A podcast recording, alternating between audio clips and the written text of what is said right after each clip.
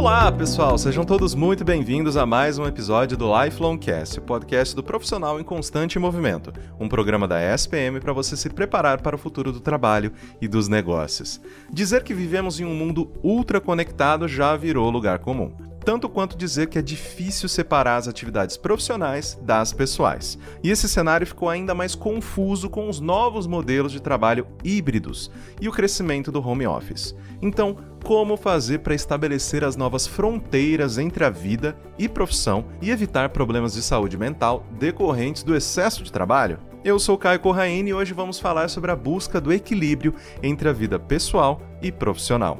E para isso eu vou receber a Adriana Gomes, coordenadora da área nacional de carreira e mercado da ESPM, e Cristiana Amaral, diretor acadêmico da Escola de Comunicação e Artes da ESPM.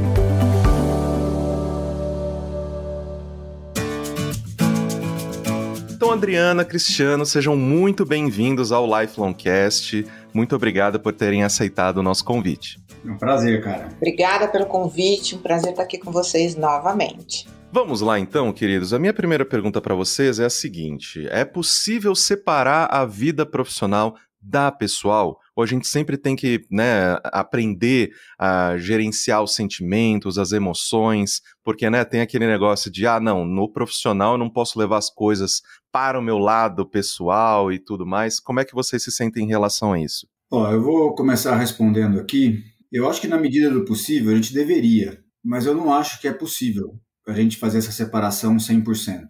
Porque as emoções que eu tenho na minha vida pessoal, eu não consigo desligar essas emoções quando eu chego no trabalho. Então, sei lá, se eu estou com algum problema em casa, estou com alguma dificuldade, etc., essa dificuldade, esse problema está comigo quando eu estou lá no trabalho. Né? Eu não consigo simplesmente ignorar o problema que eu estou vivendo. Eu não acho que a gente consiga compartimentalizar o nosso cérebro dessa forma, sabe? eu sou eu em casa e eu sou eu no trabalho. Eu acho que a gente é um só. É, o que eu acho que é importante é a gente conseguir separar as coisas, né? Por exemplo, a minha relação com as pessoas do trabalho, vamos supor, a minha relação com o meu gestor. Quando eu estou conversando com ele sobre trabalho, ele é meu gestor. Eu posso até ser amigo dele, sair do trabalho, tomar uma cerveja com ele, etc. Mas quando eu estou com ele no trabalho, ele é meu gestor. Eu acho que isso sim precisa conseguir separar, certo? Os nossos papéis. Tem um momento que eu sou profissional, tem um momento que eu não sou profissional. Mas separar emoções, eu acho muito difícil isso acontecer. É, eu concordo completamente, né? Porque a emoção é um pacote só, você não compartimentaliza uma coisa ou outra. Por isso que a gente fala da tal da inteligência emocional, né? Que é um princípio aí de você ter essa consciência dos papéis, ou dos diversos papéis que você tem, e administrá-los da melhor maneira possível porque a tua vida é uma só, né? Sinto te informar que você tem uma vida só, você não tem essa separação total de emoções e de sentimentos, que aliás é o que torna a vida rica e diversa. Então, eu não vejo essa separação não, e acho que a grande sabedoria é justamente lidar com toda essa diversidade de emoções da vida pessoal e da vida profissional.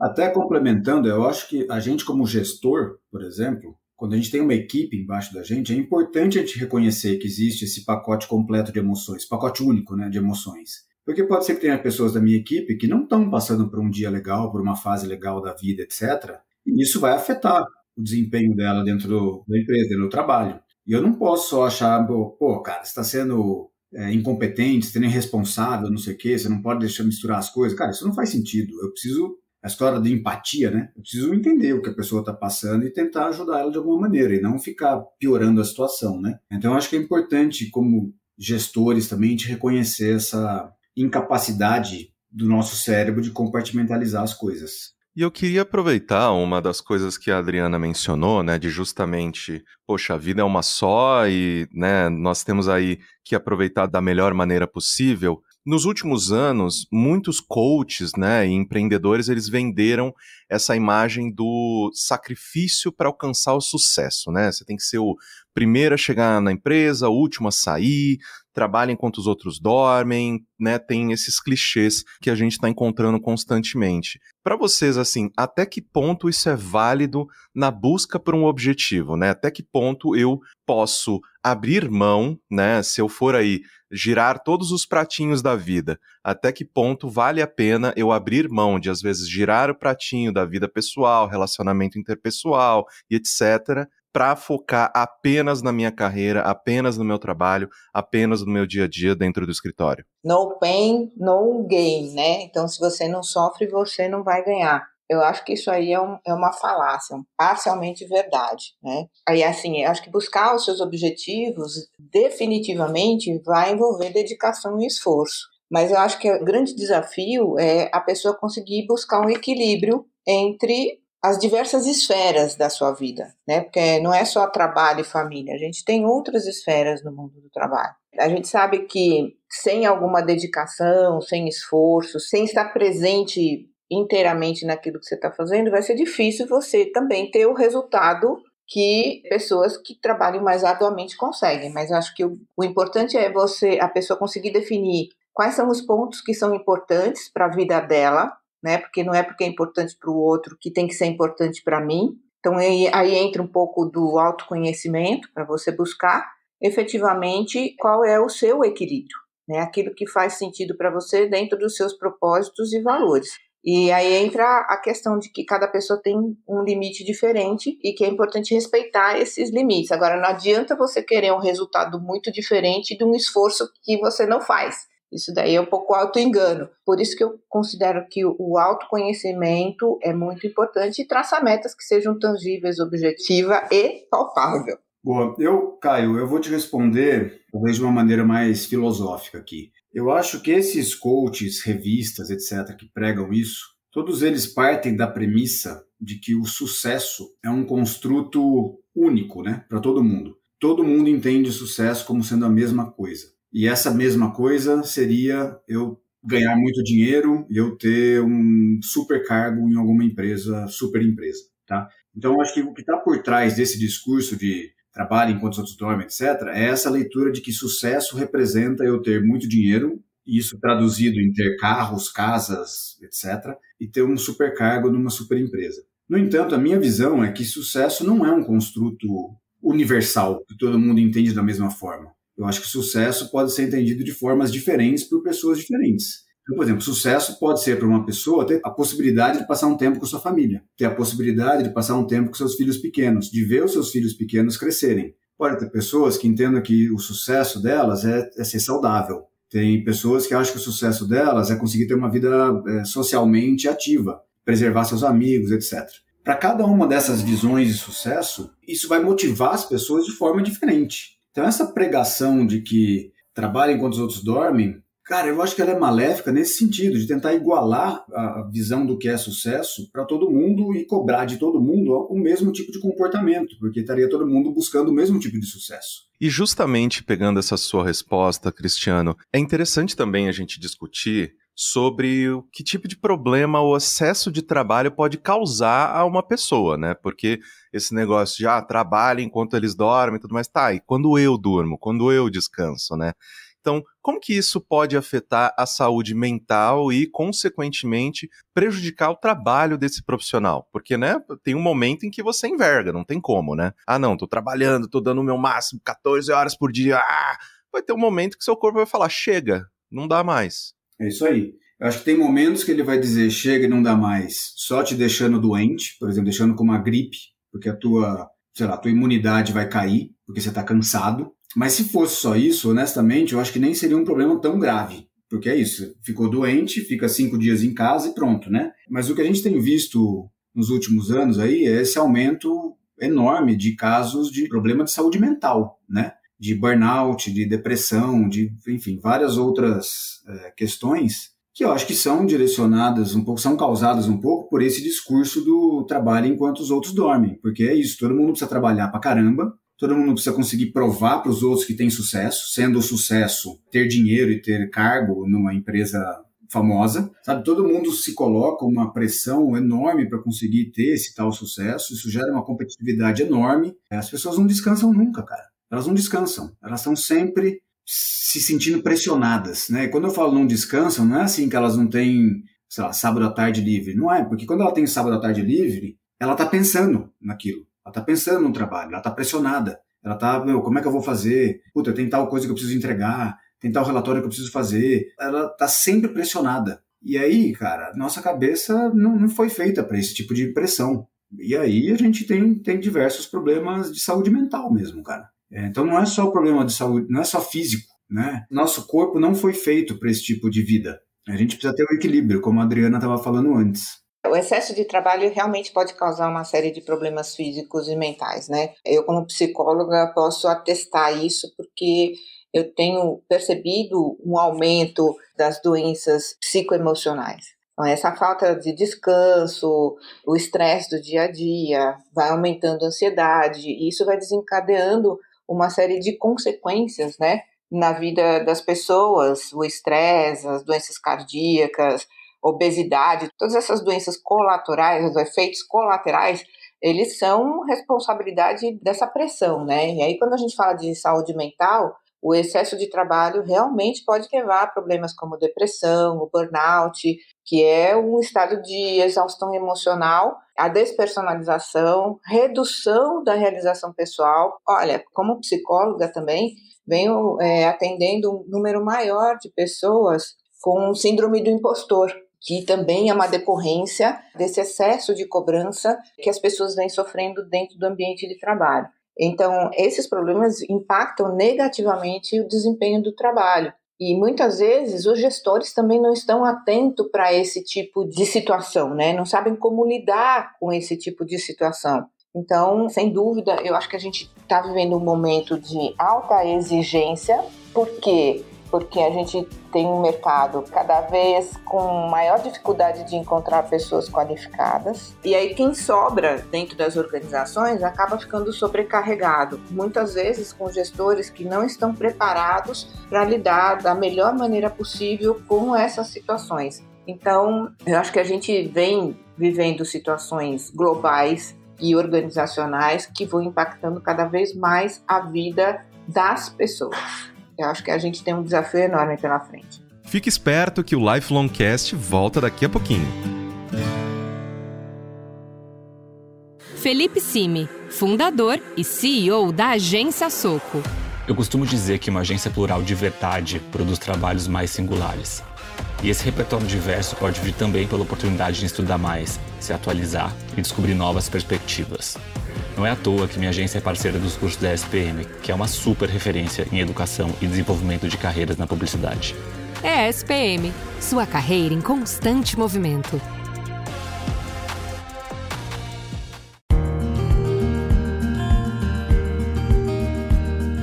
E aproveitando, queridos, que a gente está falando né, sobre saúde mental e todos esses aspectos, esse é um tema que, né, nos últimos anos, né, nessas últimas décadas, a gente está, enfim, levando mais a sério no mundo corporativo. Né? A gente saiu de um momento em que, meu, engole o choro, trabalha trabalho, o chefe tem que gritar mesmo, é isso aí para um momento em que, opa, peraí, acho que isso não é tão legal, né? Vamos começar a discutir um pouco mais sobre esse tipo de relacionamento e tal. Qual que é a importância dessa conscientização que está acontecendo agora e como saber exatamente, né? Eu quero até dois pontos de vista do lado do profissional, né? Quando que é a hora dele saber que é, meu, eu preciso pisar no freio, preciso pegar mais leve, e também às vezes do lado do gestor, como que ele identifica, né? Como que ele olha para os seus né, gerenciados ali e fala, poxa, peraí, eu acho que as coisas estão um pouco desbalanceadas. Então, vamos lá, pegando a primeira fala sua, a primeira coisa que você perguntou, né? Como é que o profissional faz isso? E aí eu vou voltar na primeira pergunta lá que a gente conversou sobre separar vida pessoal de vida profissional, que eu acho que não dá para fazer isso. Eu acho que a gente começa a perceber sinais assim, por exemplo, a gente fica mais irritado, a gente começa a ficar, sei lá, nervoso, lá, bravo, com coisas que antes a gente não ficava. Você vai no trânsito, você vai xingando todo mundo, ou seja, você, o corpo tá te dando né, pistas de que você tá chegando num nível perigoso de estresse. Então, até isso que eu falei, cara, a imunidade começa a cair, começa a aparecer, sei lá, começa a aparecer um monte de afta, começa a aparecer um monte de. Você começa a ficar doente mais frequentemente. Seu corpo está te dizendo que você está no limite. Eu gosto muito de correr, né? Então eu, eu corro, faço maratona tal. E uma das coisas que a gente fala muito no mundo da corrida é a importância da gente saber escutar o nosso corpo.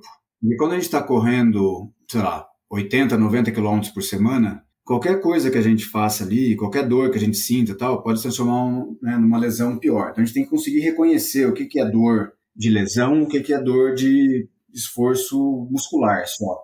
E eu acho que nesse caso aqui, vale. É um paralelo que para mim faz sentido. A gente tem que saber escutar o nosso corpo e identificar quando ele tá falando pra gente, meu, puta, dá um tempo, cara, porque tá ficando pesado, não tá dando mais para aguentar. Sabe? Quando você fica difícil acordar de manhã porque você tá sempre cansadaço, tal. Então acho que são sinais que o corpo vai dando. Como gestor, eu acho que a responsabilidade acaba sendo maior ainda, cara, porque e a gente tem que buscar pelo mesmo tipo de coisa. Preciso ver se a pessoa a pessoa está ficando irritada mais do que o normal, a pessoa está com falta de energia, pessoa está reclamando muito. Eu tenho observado que ela está ficando muito tempo no escritório, que ela está trabalhando muito. Eu tenho observado que ela está, sei lá, o tempo todo ligada no WhatsApp, é, respondendo pergunta de noite, de sábado, domingo, etc. É, e aí a gente tem que conversar com a pessoa e falar, cara, meu, tira aí uns dias, descansa. A empresa não vai parar porque você vai ficar dois dias fora, três dias fora descansando. Porque acho que existe um pouco desse mito também, né? Ah, eu sou indispensável para a empresa. Porque, de novo, esses coaches falam isso, né? Essa, existe essa coisa de que a gente é indispensável. A gente não é indispensável.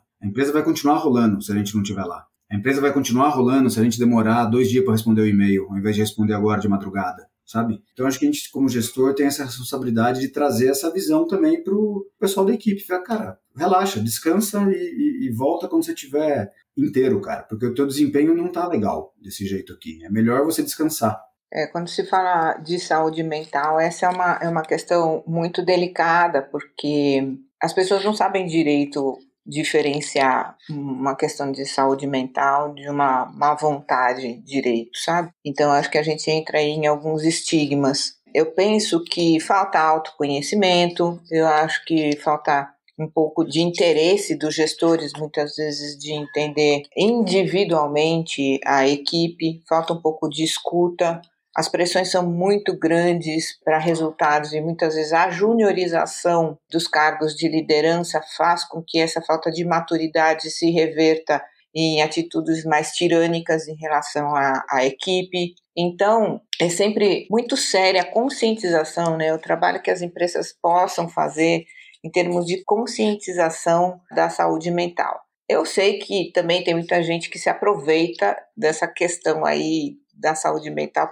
justamente por não ser tão clara, não ter tanta consciência, tanta divulgação dentro do ambiente corporativo. E falta autoconhecimento de uma maneira geral. As pessoas não investem muito na questão do autoconhecimento como desenvolvimento para liderança. Às vezes a pessoa está passando do limite porque é o jeito dela, ou é o jeito dela falar, ou está sendo muito cobrada, muito pressionada e ela coloca a mesma pressão no time, na equipe. Então, eu acho que assim, a gente tem que olhar com mais carinho para essa questão, justamente por não ser alguma coisa tangível, né? Tão facilmente identificável. Eu acho que a Dri tocou num ponto muito importante, que é a estigmatização, né? Das doenças modernas, né? Então, assim, ainda existe gente que acha que isso é frescura. Ah, isso aí não é nada, isso aí é doença de quem não tem o que fazer, etc. É, e não é assim, né? Coisa não funciona assim. Infelizmente, não é frescura. Também não é coisa de quem não tem o que fazer. Então, depressão, burnout, essas coisas são problemas sérios. Acho que as coisas têm melhorado, mas a gente ainda vê por aí essa dificuldade de entendimento né, de uma fatia da, da sociedade sobre saúde mental como uma pessoa que já foi visitado pelo burnoutinho, seu amiguinho, eu adoraria que fosse frescura, tá, gente? Eu adoraria. Seria muito mais fácil a minha vida.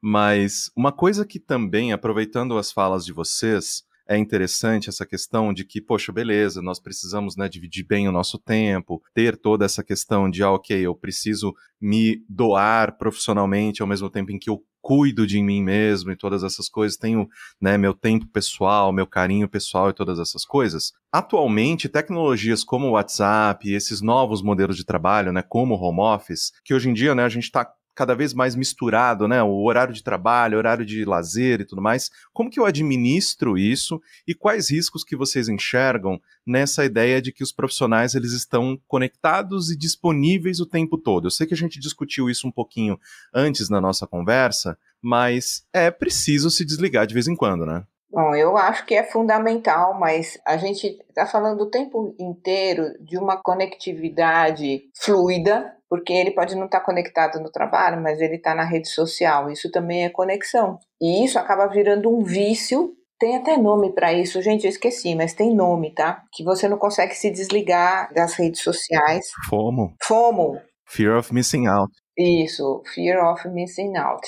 E aí as pessoas elas ficam conectadas o tempo inteiro, seja eh, no ambiente do trabalho ou fora do trabalho. Então, eu penso que essa dificuldade de desconexão do mundo do trabalho, da vida em geral, vai se tornando cada vez mais difícil. As pessoas falam assim: ah, vou passar um fim de semana no interior, com tudo conectado. Ou seja, em que momento ela vai se desconectar, desplugar desse mundo virtual aí, que vai consumindo cada vez mais o tempo de vida dela. Então, eu acho que a gente está no, momento de transição mesmo, ou de, de reflexão dessas várias vidas simultâneas que as pessoas tentam viver. Acho muito louco isso. Eu também fico preocupado com esse tipo de coisa. E eu tenho uma filha, né, adolescente, que tem esse tipo de, de comportamento.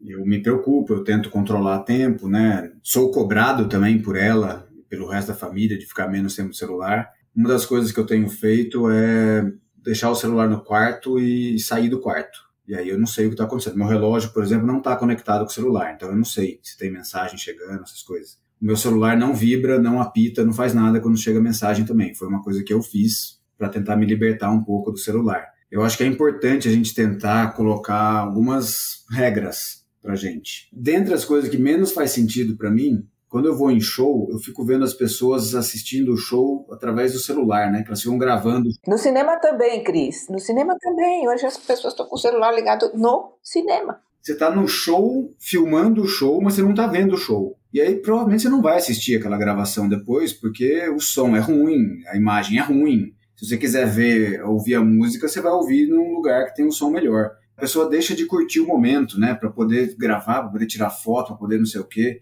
porque tem essa pressão de postar, de fazer isso, fazer aquilo. Eu acho isso muito perigoso. E eu acho, ó, trazendo para nossa conversa aqui de é, equilíbrio, vida pessoal, vida profissional, essa conexão toda com o celular, com né, WhatsApp, etc., coloca uma pressão ainda maior em cima das pessoas de precisarem estar ali, né? Então é isso, seu chefe te manda uma mensagem, você precisa responder de qualquer forma, qualquer hora que seja, qualquer dia que seja. Muitas vezes o chefe quer que você responda, mas tem vezes que ele também não quer. Mas você se sente na obrigação de responder sempre. Então, a pressão que existe já naturalmente né, no mundo do trabalho é amplificada pela questão da conexão toda. Então, se a gente não se policiar e falar, cara, até aqui eu vou, daqui para frente eu não vou mais. Eu lembro de uma vez um chefe meu me cobrou, é, ah, você não respondeu a mensagem. Eu falei, que mensagem? falei, ah, mensagem do sábado. Eu falei, não, mas sábado eu não respondo mensagem. Não é meu dia de trabalhar. Então, se a gente não conseguir colocar esse tipo de limite, a gente é engolido né, pela coisa e a gente vai ficar trabalhando o tempo todo. Então, acho que tem um papel de nós mesmos, né, da gente colocar o limite que pode. Mas aí, de novo, o que, que significa sucesso para mim? Sucesso para mim é ter tempo para ficar em casa fazendo nada. Então, para mim é importante ter esse limite. Mas para pessoas que o sucesso é subir na carreira meteoricamente, talvez seja mais difícil colocar esse limite. Então, eu vejo que é um, é um sistema muito perverso, né? O jeito que as coisas funcionam. Exatamente. Queridos, eu agradeço muitíssimo a participação de vocês, Adriana, Cristiano. Muito obrigado por terem aceitado o nosso convite, por terem oferecido aí tanto o tempo quanto o conhecimento de vocês para a nossa audiência. Eu espero que a gente tenha aí novas oportunidades de bater um papo aqui no Lifelong Cast. Muito obrigado por terem participado. Obrigada, Caio. O prazer foi todo meu, certamente do Cris aqui. Muito obrigada. Valeu, Caio. Eu sempre estou à disposição de vocês aqui para vocês precisarem, tá?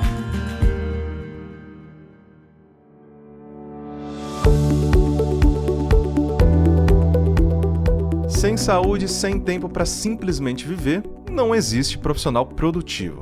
Tenha isso em mente, manter um bom equilíbrio entre a vida pessoal e vida profissional é essencial para um bom desempenho de qualquer pessoa, equipe ou empresa. Eu espero que você tenha gostado do episódio de hoje. Não se esqueça de seguir o Lifelongcast na sua plataforma de streaming favorita e avaliar o programa também. Lifelongcast é produzido pelo núcleo de conteúdo da ESPM em parceria com a Maremoto. Eu sou Caio Corraine, host do programa, e trabalhei junto com essa equipe. Concepção, curadoria e produção executiva: Jorge Tarquini e Felipe Oliveira. Roteiro: Lucas Scherer. Produção: Thaís Santiago. Edição e sonorização: Caio Corraine. Coordenação geral Maremoto: Caio Corraine.